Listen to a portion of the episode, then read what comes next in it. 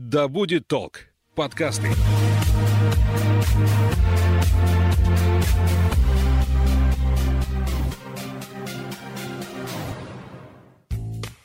Забываете перезвонить кому-то или выполнить проект в срок. Вылетает из головы важная дата и часто не можете вспомнить пин-код банковской карты. И самое страшное, вы часто забываете, выключили утюг или нет, закрыли квартиру или оставили открытой. Действительно, люди стали все чаще упускать различную, иногда очень важную информацию. Мы расскажем о том, как использовать мозг на максимум и натренировать память. В эфире подкаст ХЗ или «Хватит забывать». Человеческая память как магия, такая же загадочная и удивительная. Но в отличие от магии мы понимаем, что память существует, и каждый из нас имеет уникальный способ запоминать информацию. Однако не существует однозначного ответа на вопрос, есть ли у нашей памяти предел, или же она безгранична. Об этом мы поговорим сегодня с тренером по развитию памяти Анастасией Селифоновой. Привет! Лейла, привет, рада тебя видеть. Настя, какой объем у нашего хранилища? Есть ли у памяти лимит? Ты знаешь, вопрос интересный, а ответ на него вдохновляющий. Давай вспомним такие вещи, как сновидение. Во сне человек может видеть каких-то дальних родственников, близких родственников, может быть, уже умерших, или живых, но тех, кого он не видел много-много лет, может быть, даже десятилетий. Причем во сне четко видит обстановку, все в деталях. Или, например, вот те счастливчики, которые побывали на волосок от смерти, Говорят, что перед ними вот за секунды промелькнула как будто бы вся жизнь. Может быть, тоже... Ну, я думаю, это наверняка в фильмах ярко показано.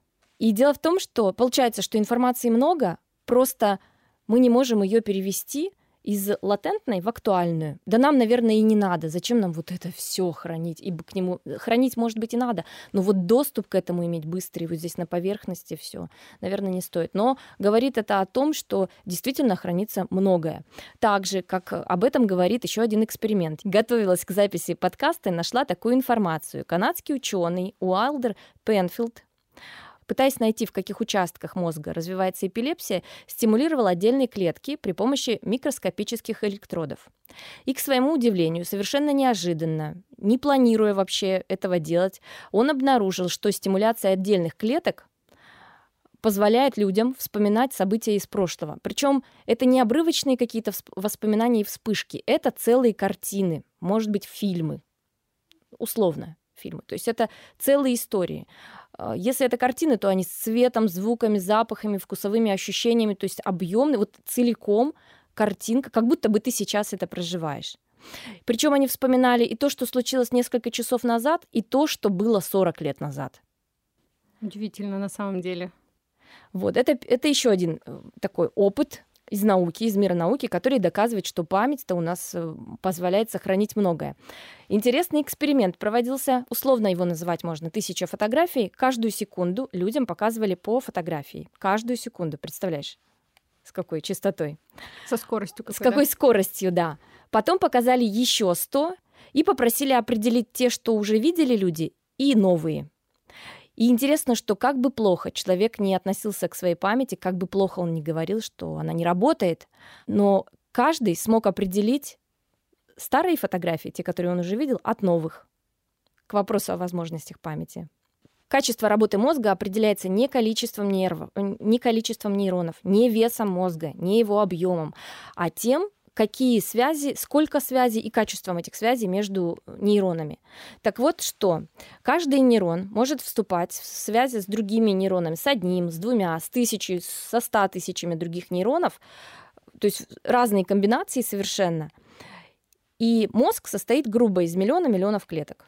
Данные эти все время пересчитываются. Вот из последнего 86 миллиардов клеток. Так вот, советский физиолог Петр Анохин посчитал, это было давно, посчитал и пришел к выводу, что число моделей настолько велико, вот этих комбинаций, связей, настолько велико, что для того, чтобы его написать, потребовалось бы 10,5 миллионов километров бумаги. Только написать это число. Представляешь, какое оно? Бесконечное, кажется, да? Это 262 экватора Земли. Только вот обмотать эту цифру просто, число это. Дальше. Калифорнийский психолог-нейропсихолог Марк Розенцвейк долгие годы занимался изучением клеток мозга. И он сделал вывод, что если в течение жизни давать человеку, обычному, нетренированному, обычному человеку 10 новых единиц информации каждую секунду, то все равно способность мозга к запоминанию будет использована менее чем наполовину. Вдохновляет, правда? Да, действительно. Да. Думаешь, ты уже точно супермен. Ученый подчеркивал, что проблемы с памятью не имеют ничего общего с возможностями мозга. Возможности велики. Вопрос в том, как мы их используем. Можно ли привести пример таких людей с невероятными способностями? Смотри, вот недавно я наткнулась на книгу Евгения Водолазкина. Книга называется «Чагин». Это художественная литература, это роман. Э, главный герой от, от рождения наделен великолепной памятью. Там даже такой описан комичный случай. Он защищает диплом, и выясняется, что слово в слово передает э, монографию своего преподавателя, ну или одного из преподавателей. Причем он это делает не в целях плагиата, какого-то копипаста, а просто потому, что он на голубом глазу абсолютно уверен, что берет эти мысли из своей головы. Хотя на самом деле не так. То есть вот у него настолько впечатывается эта информация в мозг, что он выдает эту информацию за свою, как будто бы. Фрагмент вот из книги я приведу. Память Чагина была беспредельна и бессрочна. Это стало в буквальном смысле его головной болью, в то время как многие стремятся развить свою память, Исидор пытался ее ограничить. Наделенный удивительным даром запоминать, он мучился от невозможности забыть. Такое разве возможно, что не, не получится что-то забыть? Такое возможно. Более того, эта книга, вот это художественное произведение, оно опирается на другую книгу, которая художественным произведением не является. Книгу, которую написал Александр Романович Лурия, это великий советский ученый, физиолог, исследователь, психолог. Книга называется «Маленькая книга о большой памяти». И вот там главный герой – абсолютно реальный человек, мнемонист Соломон Вениаминович Шерешевский – мы знаем, что он родился в 1892 году в семье еврейской, очень религиозной, там было 9 детей, он был вторым ребенком. И никаких особенных способностей за ним никто не, не замечал. Пока он учился, надо сказать, что он занимался музыкой, готовился стать, готовился к музыкальной карьере, но были проблемы со слухом, позже перенес заболевание, и ему пришлось отказаться от этой карьеры. Пошел пробовать себя. В 21 год стал отцом семейства, у него ребенок родился, все, хватит учиться, пришлось зарабатывать на хлеб. Он перепробовал самые разные занятия. Был наборщиком в типографии, страховым агентом, писал сатирические стихи для разных изданий, играл на фортепиано в кинотеатре. Но все в жизни его круто поменялось, когда он пришел работать в редакцию газеты. Сейчас расскажу как. Он приходит на планерку, и редактор дает задание. Какие места нужно посетить и что в этих местах нужно выяснить. Список довольно внушительный. Гугла тогда не было. Телефонных справочников особо тоже. Ничего нет. Ну, то есть нужно, ты не можешь погуглить, тебе нужно идти ножками сходить и раздобыть информацию, все записывать, либо запоминать, да? Оказалось, что он запоминает. То есть редактор, знаешь, редактор удивился, а почему все записывают, а он нет? Он говорит, зачем? Я и так все помню. Редактор усомнился, перепроверил, действительно все помнит, а список был внушительный. И редактор отправил его, понял, что что-то тут не то, слишком хорошая память, в психологическую лабораторию отправил. Отправил не лечиться, а отправил на исследование. И спасибо этому редактору, потому что благодаря редактору, благодаря дару Соломона Вениаминовича Шерешевского мы знаем много о памяти, и мы можем много. Вот как пишет Лурий. Случай Шерешевского вызвал у него большой интерес, и приступая к исследованиям, по его собственному признанию, он никак не мог ожидать, что работа вызовет у него состояние смущения и озадаченности. И на этот раз не у испытуемого, а у, у экспериментатора, у исследователя. Потому что скоро выяснилось, и Лурия опустил руки буквально. Он понял, что невозможно измерить объем памяти ни по объему, ни по длительности. Они начали с того, что такие вот эксперименты проводил Лурия в течение 30 секунд, давал 50 слов, диктовал, и Шерешевский запоминал, и тут же их воспроизводил в точности. Потом они увеличивали эти списки. Это были таблицы, ну, например, 15 строк вниз, 4 столбца. Вот так. И в каждой циф- цифра какая-то. Да? И дело в том, что Шерешевский спустя 15 лет мог вспомнить эту таблицу без предупреждение. Настя, ты знаешь, почему так? Это дар от природы или он, эм, не знаю, в детстве чем-то тренировал себя? Он в детстве не тренировал себя, никто не, я же говорю, он не, никто не замечал в семье, что у него есть какой-то особенный дар. Он сам не знал о том, что у него есть какой-то особенный То есть это дар. дар. Это дар. Это дар, это, ну да, это способность мозга. Вот такая способность мозга, просто особенность. После того, как он к Лурии попал, он забросил работу свою в редакции и начал выступать на сцене как мнемонист. Вот такие, грубо говоря, с такими фокусами или шоу. А может быть, для слушателей наших э, расскажем, кто такие мнемонисты? Это люди, которые зарабатывают тем, что показывают э, чудеса своей памяти. Кто-то показывает чудеса своей гибкости, кто-то глотает им огонь и так далее. Вот это такие фокусы. Как я могу? Быстро запомнить большой объем информации. Да, любой большой, любой объем информации, причем разный. Это и формулы могут быть, и какие-то просто набор букв, не связанных совершенно. Важно э, поговорить о том, какая у него была память, как он запоминал. Вот та самая феноменальная особенность Шерешевского. Лури обнаружил, что у него синестезия, то есть одновременное ощущение. Что это такое? Каждое слово имело для него вкусовые, зрительные осязательные ощущения. И вкусы, и звуки, и образы. У него была слуховая синестезия. Бывает синестезия другая. Что это значит? Ты слышишь что-то, просто звук любой, а у тебя это и пятна какие-то цвета, цветовые, и вкус, и аромат, все что угодно. У тебя много-много ощущений вызывает вот этот звук. Интересный такой пример. Какой у вас желтый и рассыпчатый голос – говорил он Выгодскому другому ученому. Желтый и рассыпчатый. И еще он, к примеру, еще такое, знаешь, тоже о, о своей памяти он так говорит. Я знаю не только по образам, а всегда по всему комплексу чувств, которые этот образ вызывает. Их трудно выразить. Это не зрение, не слух, это какие-то общие чувства. Я обычно чувствую и вкус, и вес слова, и мне уже делать нечего, оно само вспоминается. Я чувствую, в руке скользнет что-то маслянистое из массы мельчайших точек, но очень легковесных. Это легкое щекотание в левой руке, и мне уже больше ничего не нужно. Вот так. Синестетов трудно определить. Они уверены, что все так запоминают, но они родились с этим, и это так было всегда. Они же не залезают в мозг как бы к другому человеку и не понимают, как запоминают другие люди. Получается, обычный человек может э, быть как Шерешевский, если, например, тренироваться, или нет? Абсолютно как Шерешевский быть не может, но может подойти к этому. Да это и не надо, я тебе больше скажу. Абсолютно как Шерешевский быть не надо. Это может быть даже в чем-то несчастье, потому что ему приходилось придумывать приемы для забывания информации. Не скажу, что все они были действенные, эффективные, но тем не менее он пробовал это делать. Например, он пытался, написав информацию на грифельной доске через образы и стерев ее мысленно. Память ему и плюс для него была, и минус.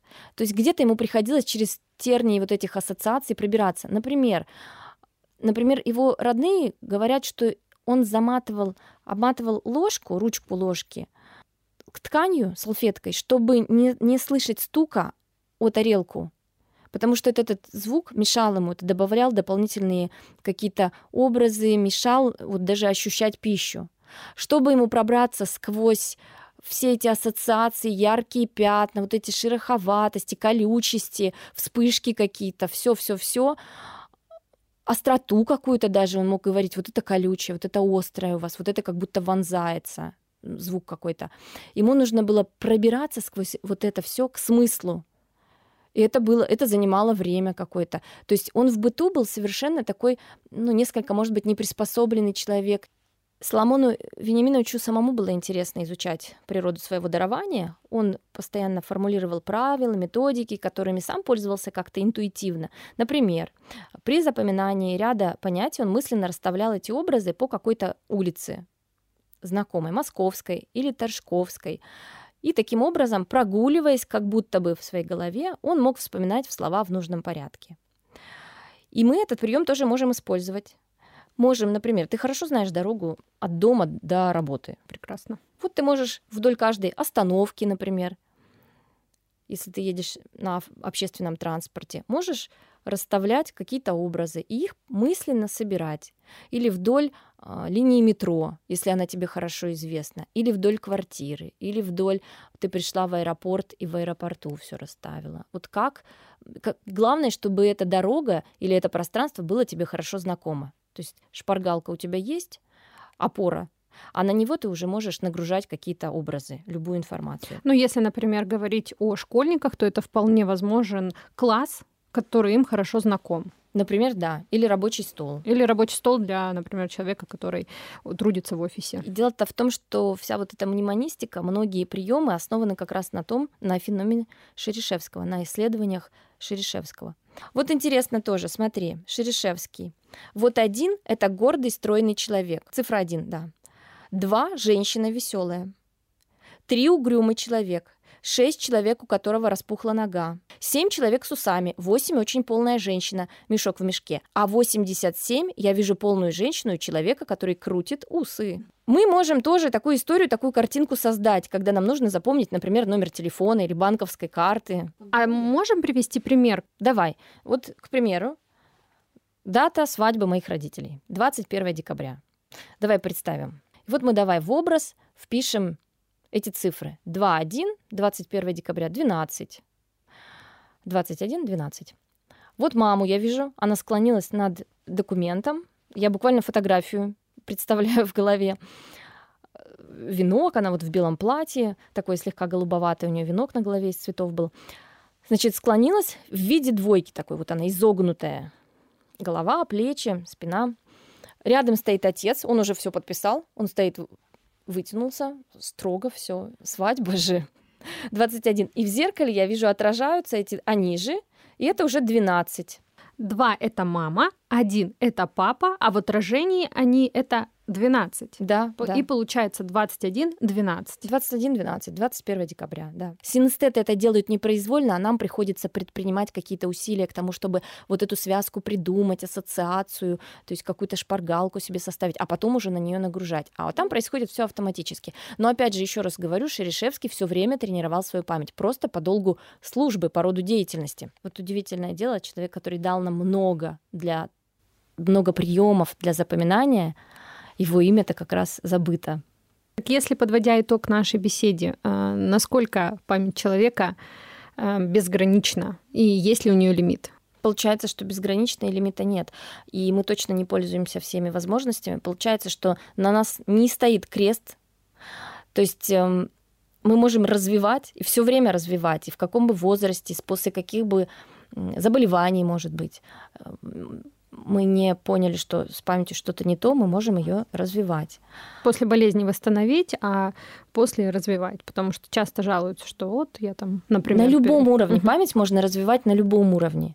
Тут такое ощущение, что тут бесконечно можно ее развивать. Ну, представляешь, Шерешевский. Мы просто... Получается, что, с одной стороны, эти истории, эксперименты меня вдохновляют. Мы вот эти все разговоры можем убрать куда-то подальше, все отговорки, а, причины вот эти, что ах, возраст, ах, да, конечно, да что же я, память девичья. Все просто надо работать, все можно. Нужно просто заниматься. А второй, второй вывод для меня важный, а, что у нас много приемов на основе исследований, которые вот Шерешевский и Лурия проводили. Собственно, методики эффективного запоминания основаны на них. Нужно просто пробовать, просто начинать. Одна только мысль, что у нашей памяти нет предела, будоражит. Наш мозг имеет практически неограниченную емкость для хранения ценной информации. Поэтому не забивайте ее ненужными новостями и слухами. А лучше слушайте наши выпуски о памяти и переставайте забывать. На сегодня все. Услышимся. Thank you.